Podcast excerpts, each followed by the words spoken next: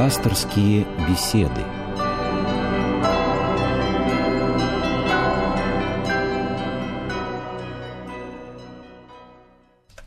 У микрофона Людмила Борзяк. Здравствуйте, друзья.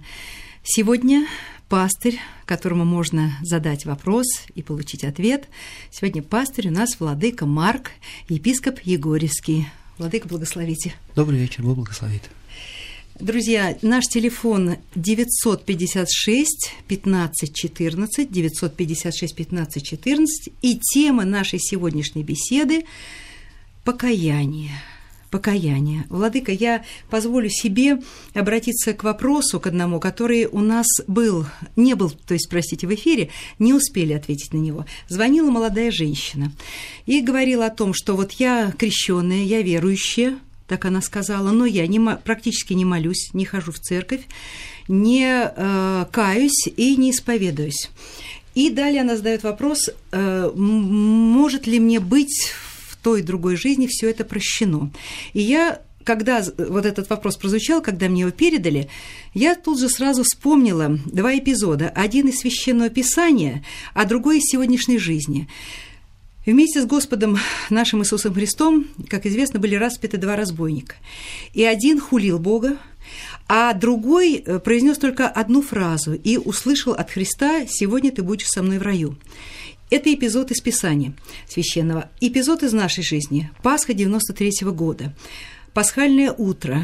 Оптина пустынь. Убийство иеромонаха Василия, иноков Ферапонта и Трофима. И э, раз, э, убийца, который был сектантом и совершил по существу ритуал, так во всяком случае пишут.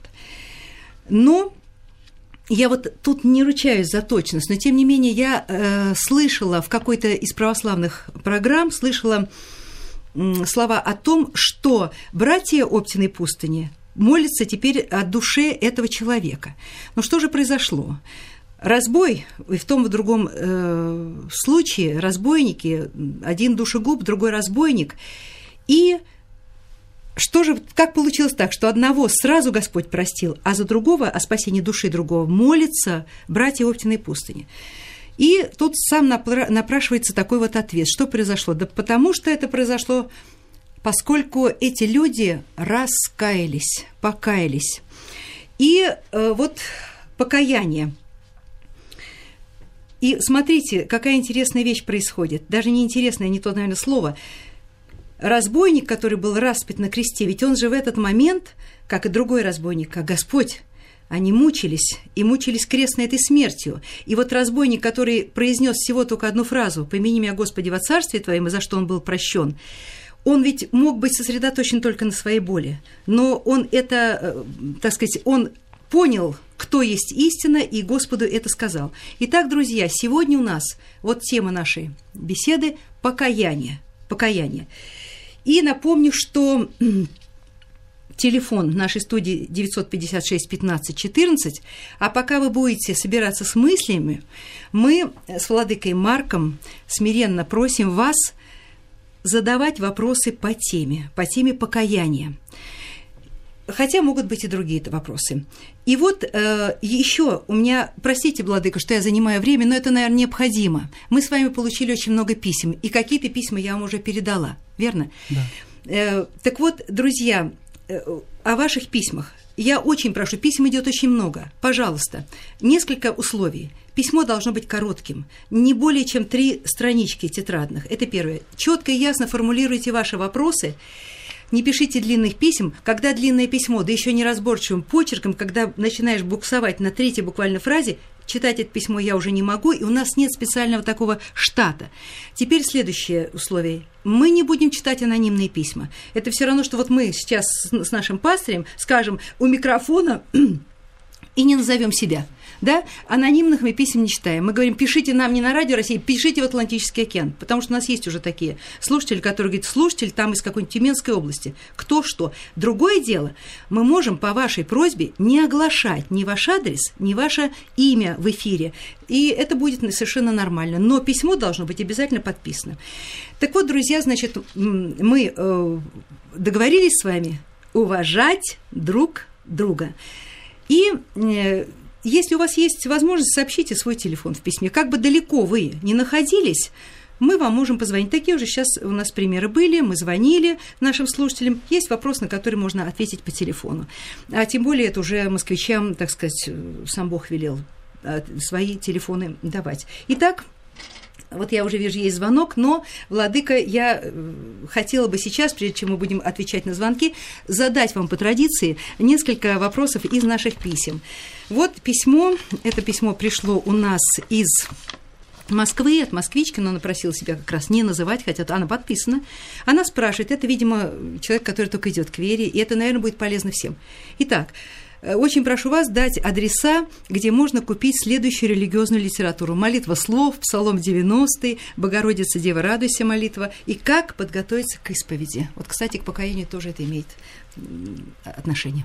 Книги, которые э, названы в этом письме, они э, содержатся в любом православном храме, поэтому э, самый простой совет – прийти в любой православный храм и спросить у человека, который стоит за свечной лавкой, я думаю, вам помогут. Что же касается исповеди и э, подготовки к исповеди, то я бы также рекомендовал прежде всего э, купить небольшую брошюрку, где говорится о том, как нужно готовиться к исповеди, какие есть грехи, э, какие есть советы готовящимся к исповеди, и э, уже с учетом этого готовиться и уже подойти к священнику.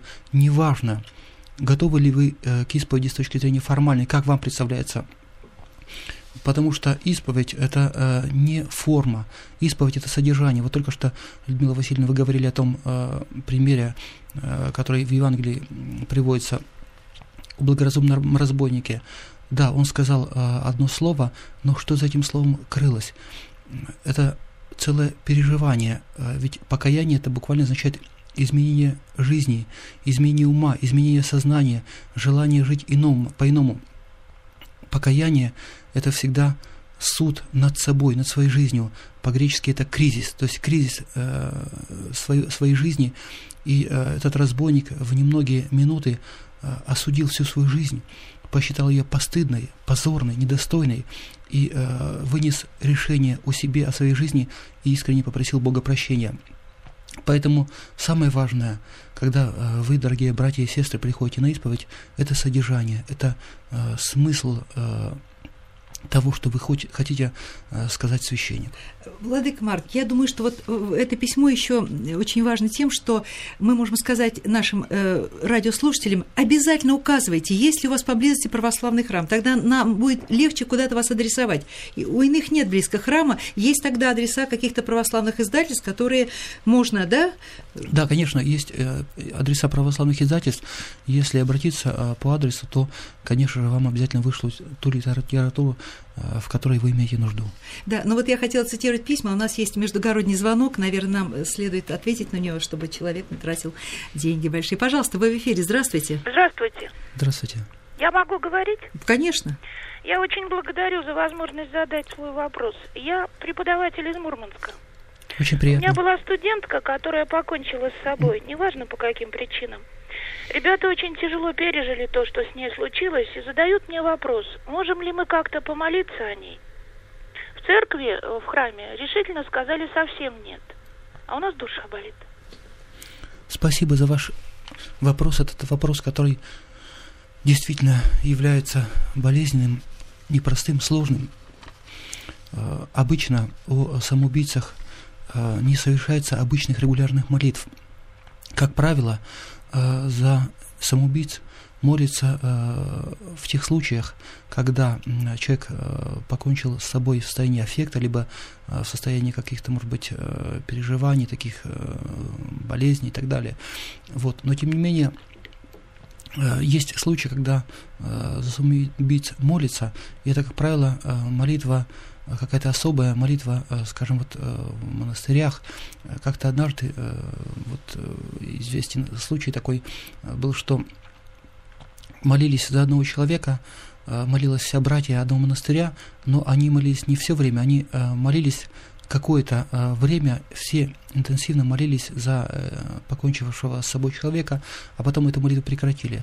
Ну, э, молитва это совершается не потому, что человеком гнушаемся, не потому, что человек считается обреченным на вечные муки, а потому что молитва за самоубийц, она считается ну, трудным очень подвигом, потому что она связана часто с искушениями со стороны темных сил.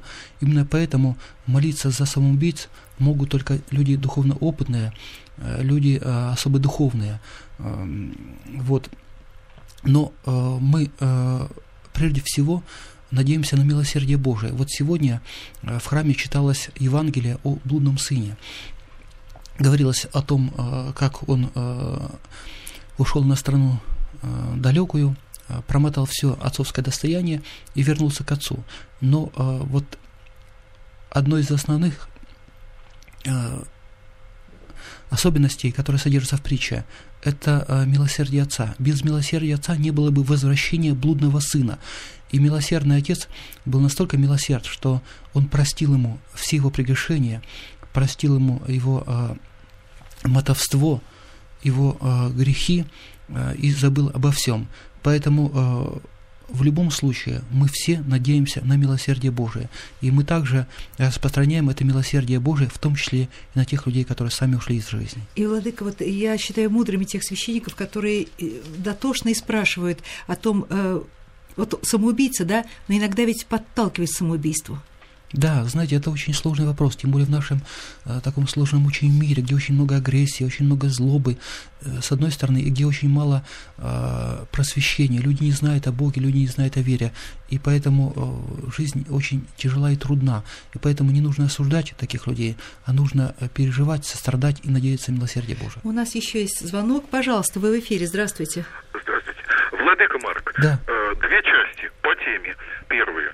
Скажите, пожалуйста, вот э, э, многие люди, которые называют себя верующими, даже где-то искренно, не соблюдают э, ни одну заповедь из девяти э, Иисуса Христа заповеди блаженства. Ну, например, скажем, возлюби ближнего как самого себя, или как хотите, чтобы с вами поступали люди, так и вы поступаете с ними. На что они надеются?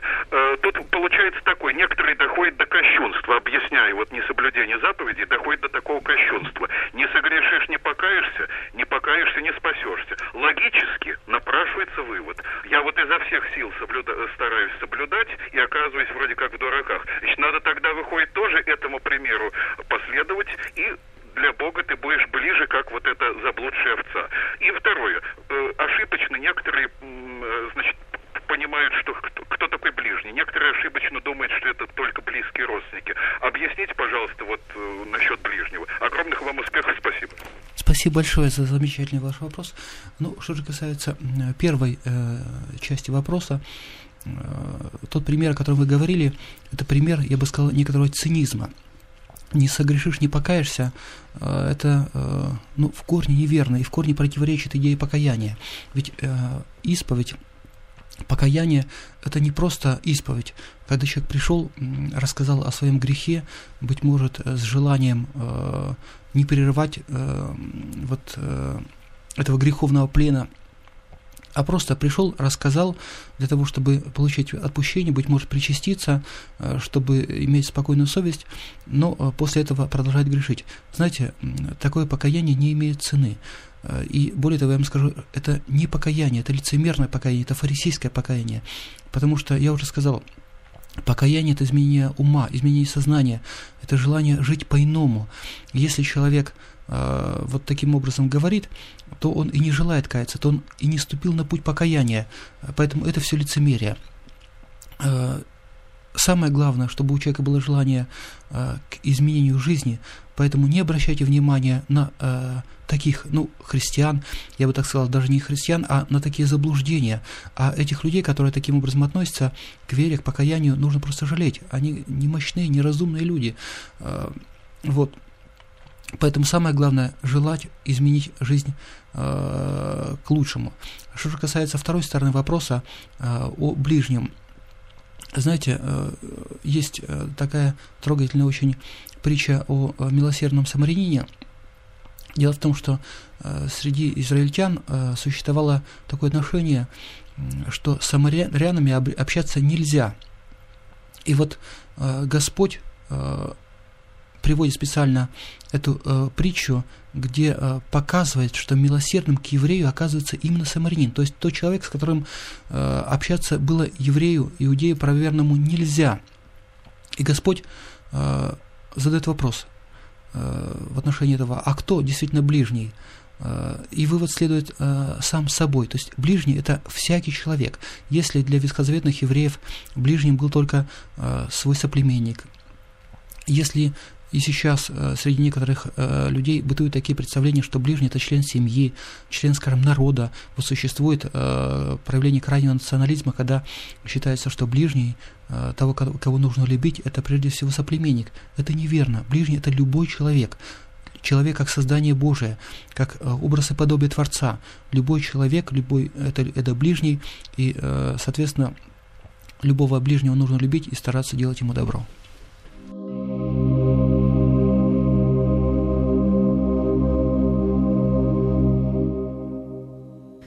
Владыка Марк, вот вы говорили о том, что с сегодняшнего дня начинается неделя о блудном сыне. И ведь в этой притче есть еще вот такой эпизод. Старший сын, да, старший сын негодует. Как же так? Я рядом с отцом, я исполняю все, я, так сказать, э, такой примерный сын. И вдруг является этот блудный в лохмоте, который проходил там неизвестно по, по городам весим, что только там он там не делал, приходит, и для него закалывают и тельца, для него, так сказать, готовят, ему одевают хорошую одежду. Как же так, спрашивает сын. Вот у меня такой вопрос, и, наверное, у многих людей вопрос такой возникает. Как же так? Я был рядом с тобой, и ты на меня не обращаешь сейчас внимания, а ты все отдал ему? В этом тайна божественной любви, в этом э, загадка, загадка неизреченного милосердия Божия. Э, Господь говорит и показывает, и в том числе и этой притче, что Его любовь неисчерпаема, что Его милосердие безгранично, что оно превосходит всякое человеческое понимание. Э, Господь сам э, приводит этот образ для того, чтобы показать, что такое покаяние и показать э, безграничную любовь Отца к своим чадам. В Евангелии есть еще другой образ. Это образ о заблудшей овце, когда пастырь оставляет 99 овец, которые не заблудились, и идет за э, заблудившейся овцой, берет ее на свои плечи и возвращает ее э, в стадо.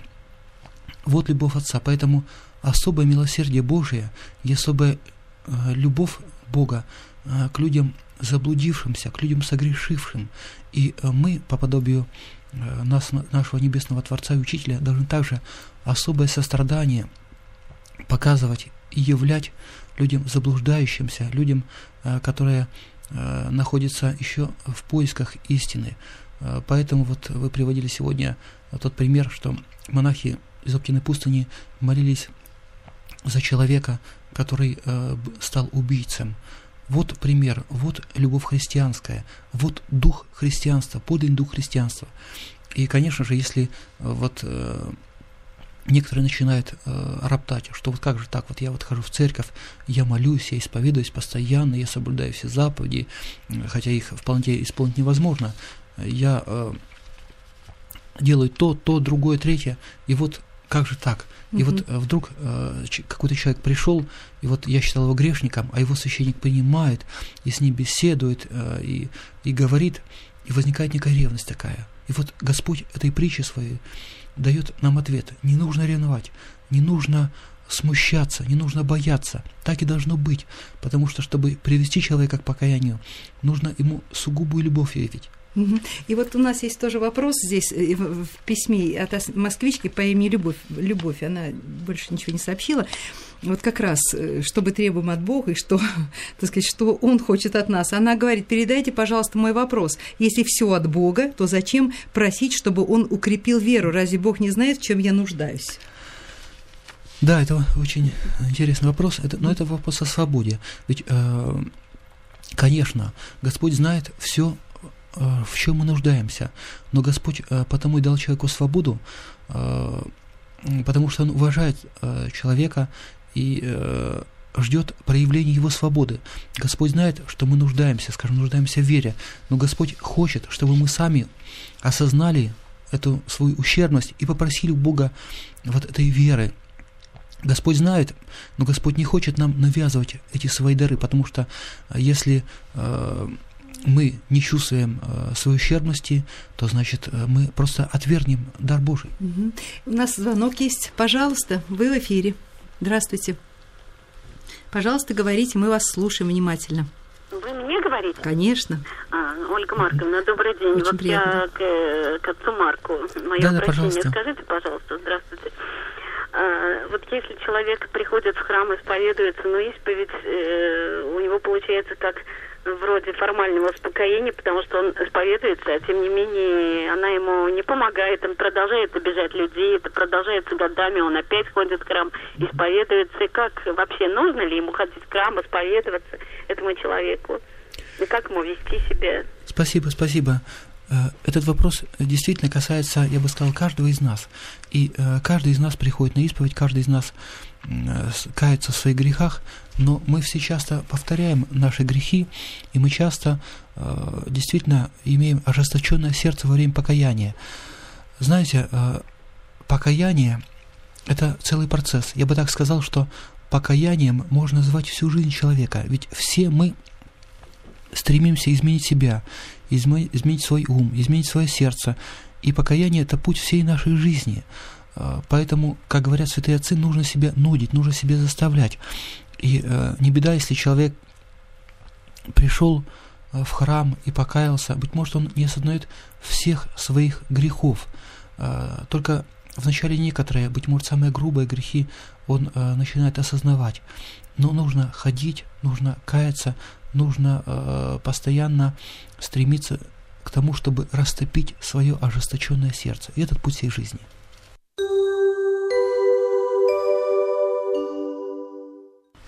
Владыка, есть очень хороший, так сказать, светский образ вот того, о чем вы сейчас говорили. Э, И наша радиослушательница как раз вот меня, как бы сказать, э, я моментально вспомнила то, что читала очень давно. Вера Федоровна Комиссаржевская, знаменитая актриса, пишет своему мужу, актеру Инсарову, э, в ответ на его какой-то вопрос. Она говорит, вы понимаете, что ведь можно идти по каменистой дороге, можно идти по каменистой. Все, дороги усеянные очень острыми камнями, вросшими в эту дорогу. И бесконечно спотыкаться. Вставать, спотыкаться опять, потому что человек слаб, и ноги у него слабы. И дорога действительно может быть очень плохая. Но если он упал в лужу, это не значит, что он должен в этой луже лежать, как свинья. Это очень хороший, по-моему, образ. э, Замечательный образ. Этот образ, который прямо относится к теме нынешней сегодняшней беседы и к евангельской э, притче, которая читалась сегодня в храме. Вот э, блудный сын, и в этом его подвиг, в этом его величие, в этом его именно э, пример для нас всех, что он восстал, и он э, решил вернуться к своему небесному Отцу. Поэтому в какие бы грехи мы не впадали, самое главное не впадать в отчаяние. В отчаяние, которое парализует волю, сознание, желание исправиться, самое главное вставать и идти. Да, э, все мы являемся в чем-то блудными сыновьями, и более того, наш народ является действительно блудным сыном, потому что на протяжении 70 лет мы, э, во всяком случае, большая часть из нас оставила Бога, оставила свое небесное Отечество, оставила традицию, оставила культуру, оставила заветы, которые нам оставили наши предки, деды и отцы. И мы стремились построить э, земной рай здесь, на земле, без Бога, без традиционных заповедей. Э, причем э, пытались презреть все нормы человеческого общежития. Вот мы э, не смогли ничего построить.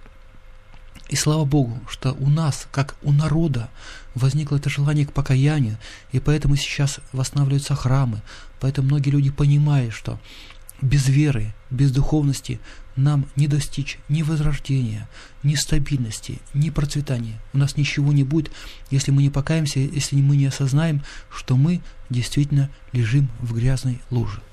Владыка Марк, и вот еще по поводу исповеди, покаяния.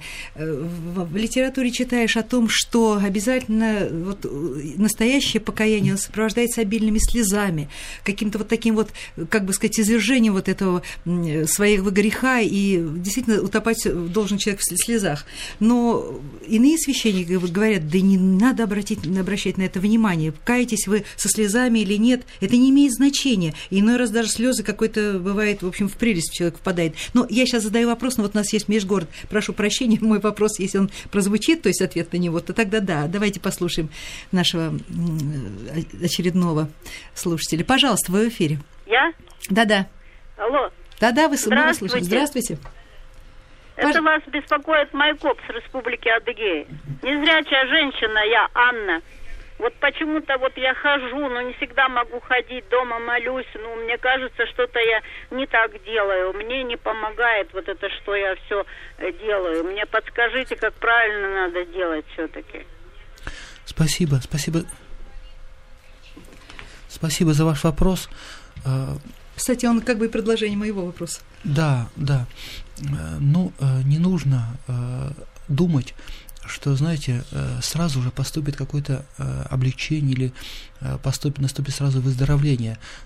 Нужно каяться, нужно просить у Бога прощения, нужно нести свой крест.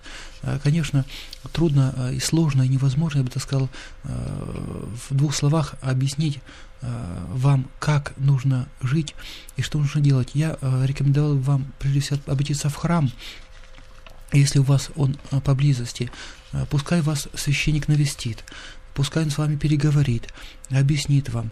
И я думаю, что это будет лучшим ответом, лучшим ответом и э, лучшей помощью вам. А что касается вопроса о э, внешней форме покаяния, о слезах, нужно Э, прежде всего помнить о том, что покаяние совершается внутри человека. Ведь есть люди разных характеров, разных темпераментов. Кто-то человек э, знаете, сентиментальный, чувствительный, э, для которого покаяние без слез это невозможно, который, может быть, без слез не может говорить о своих грехах. Есть люди наоборот, более такие, э, ну, как сухие, э, которые привыкли, да, или сдержанные, которые э, привыкли как-то иначе относиться ко всему этому. Поэтому не нужно вот так вот внешним образом относиться. Самое главное, чтобы у вас было желание изменить свою жизнь, бросить свои греховные привычки, свои болезни оставить. И это самое главное. Владыка Марк, у нас остается всего полторы минутки, поэтому я сейчас хочу объявить тему следующей нашей программы. Ее буду вести э, я и, видимо, отец Георгий Рябых, да, как вы сказали. И следующая у нас неделя начинается неделя о страшном суде, предпоставая неделя, и там у нас будет тема загробного воздаяния. И вот последнее письмо, которое я не процитировала, не процитировала еще, она это письмо, то есть оно, простите, это письмо как раз, мне кажется, имеет прямое отношение к этому вопросу. Итак, пишет э, раб Божий а вот не сказано кто. Я только знаю, что живет он достаточно далеко, в Нижегородской области. Э, так вот, он пишет э, о своей жене, которая ушла без покаяния, и он, он спрашивает, что будет э, у нас в что, на что и можно все-таки надеяться, будет ли она прощена. Но вот я сейчас вижу, что у нас мы уже заканчиваем, и это будет следующий вопрос. Нужно надеяться на милосердие Божие. Спасибо, Владыка Марк. Спасибо вам, дорогие радиослушатели. Всего вам доброго. До следующей встречи.